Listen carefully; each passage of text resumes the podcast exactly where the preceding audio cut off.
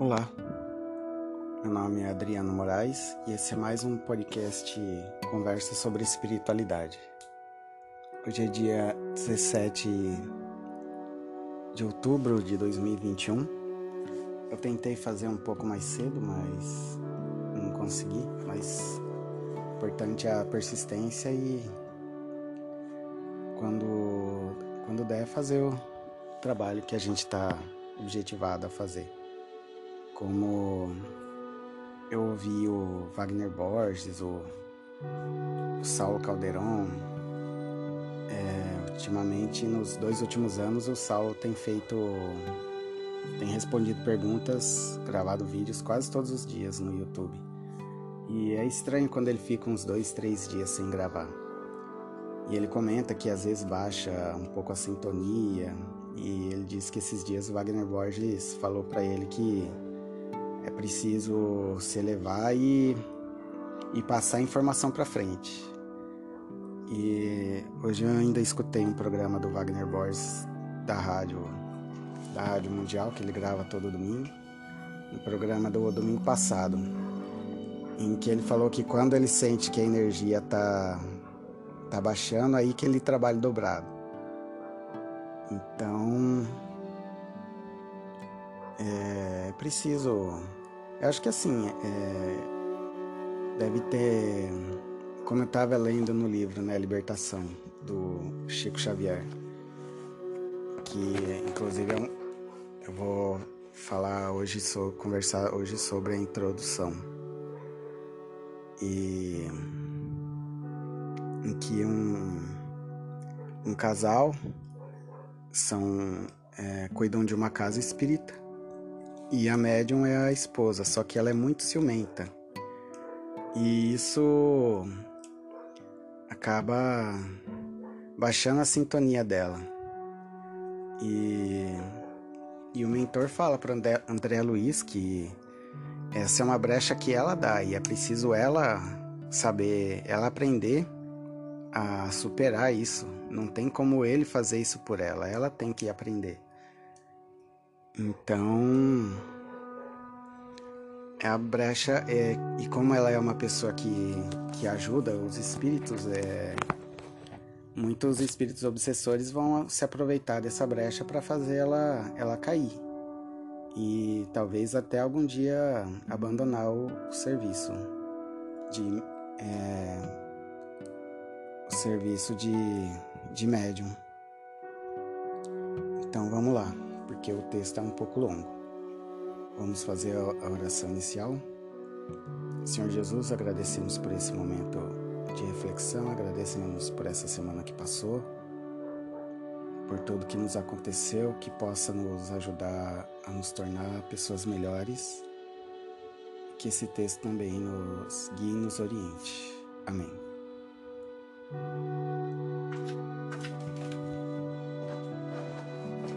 Ante as portas livres. Ante as portas livres de acesso ao trabalho cristão e ao conhecimento salutar que André Luiz vai desvelando,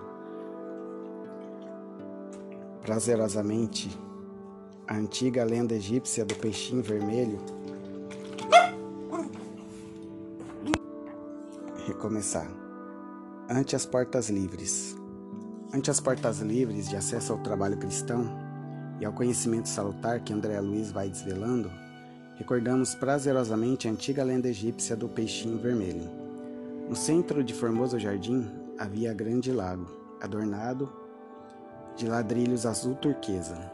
Alimentado por diminuto canal de pedra, escoava suas águas do outro lado através de, grande, de grade muito estreita Nesse reduto acolhedor vivia toda uma comunidade de peixes a se refestelarem, nédios e satisfeitos, em complicadas locas, frescas e sombrias. Elegeram um dos concidadãos de Barbatanas para os encargos de rei e ali viviam, plenamente despreocupados, entre a gula e a preguiça. Junto deles, porém, havia um peixinho vermelho menosprezado de todos não conseguia pescar a mais leve larva, nem refugiar-se nos nichos barrentos. Os outros, vorazes e gordalhudos, arrebatavam para si todas as formas larvárias e ocupavam, displicentes todos os lugares consagrados ao descanso. O peixinho vermelho que nadasse sofresse. Por isso mesmo, era visto em correria constante, perseguido pela calúnia ou atormentado de fome. Encontrando pouso no vastíssimo domicílio, o pobrezinho não dispunha de tempo para muito lazer e começou a estudar com bastante interesse. Fez o inventário de todos os ladrilhos que enfeitavam as bordas do poço. Arrolou todos os buracos nele existentes e sabia, com precisão, onde se reuniria a maior massa de lama por ocasião de aguaceiros. Depois de muito isso, encontrou a grade do escoradouro à frente da imprevista oportunidade de aventura benéfica, refletiu consigo: não será melhor pesquisar a vida e conhecer outros rumos? Optou pela mudança. Apesar de macérrimo pela abstenção completa de qualquer conforto, perdeu várias escamas, com grande sofrimento, a fim de atravessar a passagem estreitíssima. Pronunciando votos renovadores, avançou otimista pelo rego d'água, encantado com as novas paisagens, ricas de flores e sol que o defrontavam, e seguiu embriagado de esperança. Em breve alcançou o grande rio e fez inúmeros conhecimentos. Encontrou peixes de muitas famílias diferentes, que com ele simpatizaram, instruindo-o quanto aos percalços da marcha, descortinando-lhe mais fácil roteiro. Embevecido, contemplou nas margens homens e animais, embarcações e pontes, palácios e veículos, cabanas e arvoredo. Habituado com um pouco, vivia com extrema simplicidade, jamais perdendo a leveza e a agilidade naturais. Conseguiu, desse modo, atingir o oceano, ébrio de novidade e sedento de estudo. De início, porém, fascinado pela paixão de observar, aproximou-se de uma baleia para quem toda a água do lago em que vivera não seria mais que diminuta ração. Impressionado com o espetáculo, abeirou-se dela mais que devia e foi tragado com os elementos que constituíam a primeira refeição diária. Em apuros, o peixinho aflito orou ao deus dos peixes, rogando proteção no bojo do monstro. E, não obstante as trevas em que pedia salvamento, sua prece foi ouvida, porque o valente cetáceo começou a soluçar e vomitou, restituindo-o às correntes marinhas. Pequeno viajante, agradecido e feliz, procurou companhias simpáticas e aprendeu a evitar os perigos e tentações. Plenamente transformado em suas concepções do mundo, passou a reparar as infinitas riquezas da vida. Encontrou plantas luminosas, animais estranhos, estrelas móveis e flores diferentes no seio das águas. Sobretudo, descobriu a existência de muitos peixinhos, estudiosos e delgados tanto quanto ele junto dos quais se sentia maravilhosamente feliz.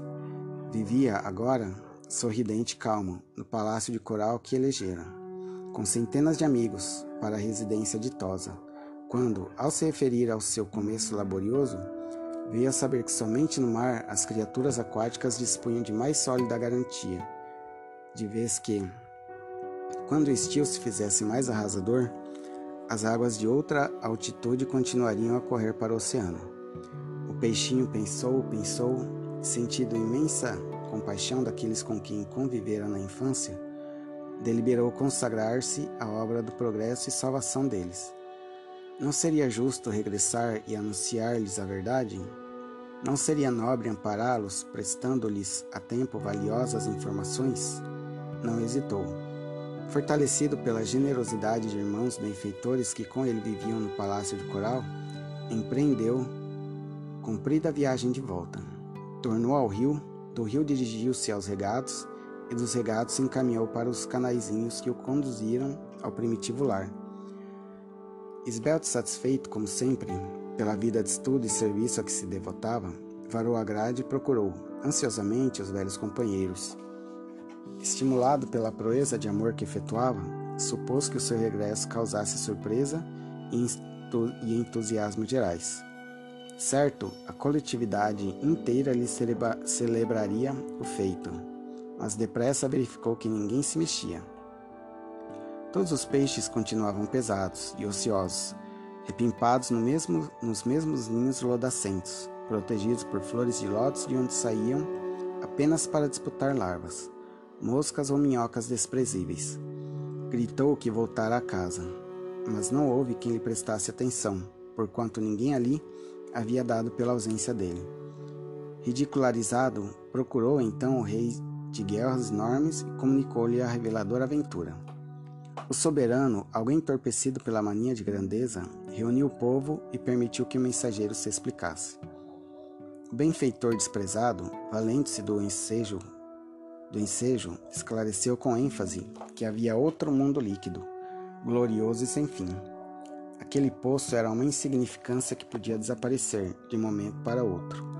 Além do escoadouro próximo, desdobravam-se outra vida e outra experiência. Lá fora corriam regatos ornados de flores, rios caudalosos repletos de seres diferentes e, por fim, o mar, onde a vida parece cada vez mais rica e mais surpreendente.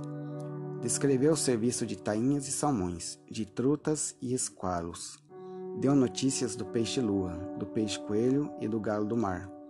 Contou que vira o céu repleto de astros sublimes e que descobrira árvores gigantescas, barcos imensos, cidades praieiras, monstros temíveis, jardins submersos, estrelas do oceano e ofereceu-se para conduzi-los ao palácio de coral, onde viveriam todos prósperos e tranquilos. Finalmente os informou de que semelhante felicidade, porém, tinha igualmente seu preço.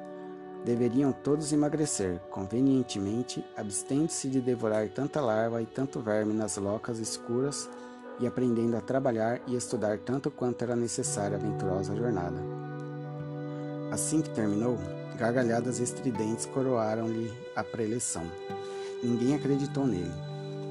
Alguns oradores tomaram a palavra e afirmaram, solenes, que o peixinho vermelho delirava, que outra vida além do poço era francamente impossível que aquela história de riachos, rios e oceanos era mera fantasia do cérebro demente e alguns chegaram a declarar que falavam em nome do deus dos peixes, que trazia os olhos voltados para eles unicamente. O soberano da comunidade, para melhor ironizar o peixinho, dirigiu-se em companhia dele até a grade de escoamento e, tentando de longe a travessia, exclamou borbulhante: Não vês que não cabe aqui nenhuma só de minhas barbatanas? Grande tolo, vai-te daqui. Não nos perturbes o bem-estar. Nosso lago é o centro do universo. Ninguém possui vida igual a nossa. Expulso a golpes de sarcasmo, o peixinho realizou a viagem de retorno e instalou-se em definitivo no Palácio de Coral, aguardando o tempo. Depois de alguns anos, apareceu pavorosa e devastadora seca. As águas desceram de nível, e o poço onde viviam os peixes pachorrentos e vaidosos esvaziou-se, compelindo a comunidade inteira a perecer, atolada na lama. A primeira associação que eu fiz foi com a própria vinda de Jesus, que é um espírito muito elevado, que já passou por muitos mundos e humildemente veio até aqui para para nos esclarecer sobre a vida, sobre o amor, o amor ao próximo, as coisas além das materiais, as coisas que realmente importam, as coisas que realmente ficam dentro da gente, as coisas que realmente vivem, né? E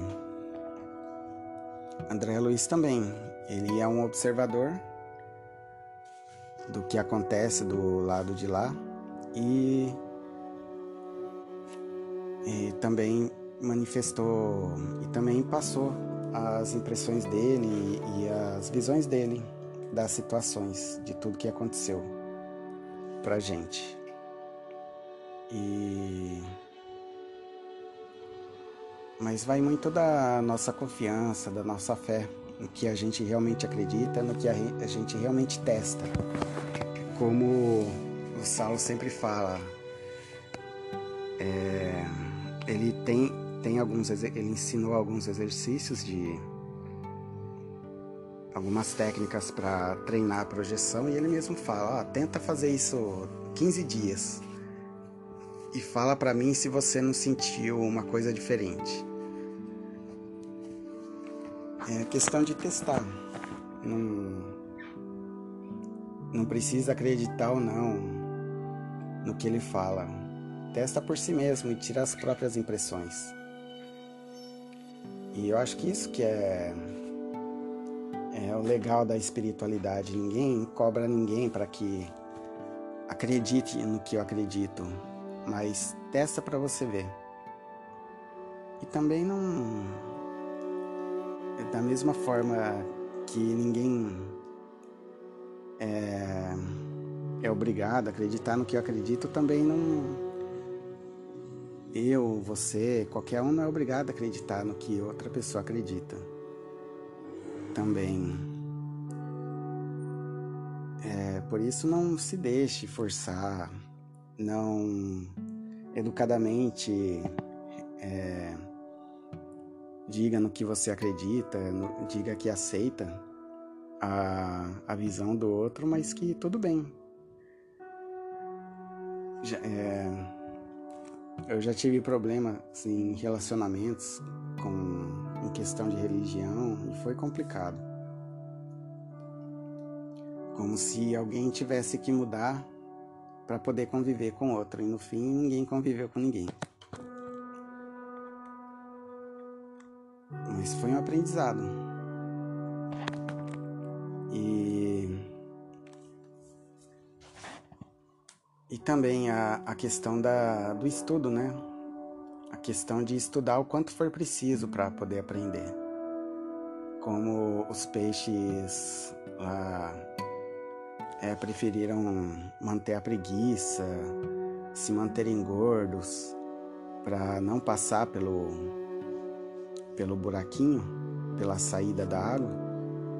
Então, teve um momento em que, aqui, é, em que aquilo secou. Porque tudo passa e só virou história. Nem, nem vestígio fica da, das pessoas.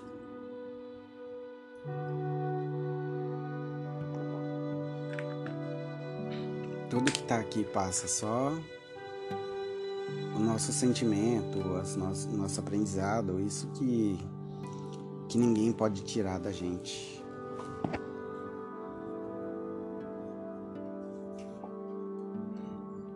E, e trabalhar sempre na busca da, da evolução, na busca da, do caminho espiritual. E é isso.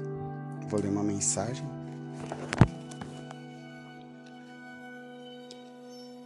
Libertar a alegria. Solta a alegria. Se impedes a alegria, ela, de tanto ser contida, perde força e desaparece. Ainda que não estejas contente, força a vinda da alegria. Se te, acostuma, se te acostumas a ser alegre, a alegria vem fácil. Evita as, as ideias negativas. Não é por teres percalços, dificuldades e problemas que deve ser triste.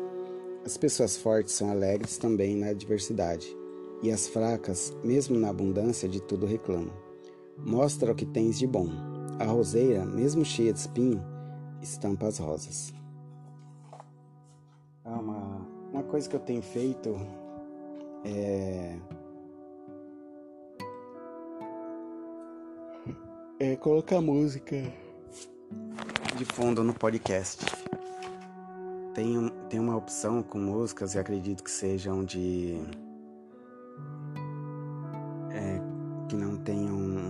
sejam de direitos livres, direitos autorais livres, aí eu coloco. Também o, o como meu objetivo não é divulgar tanto, não é popularizar tanto o podcast.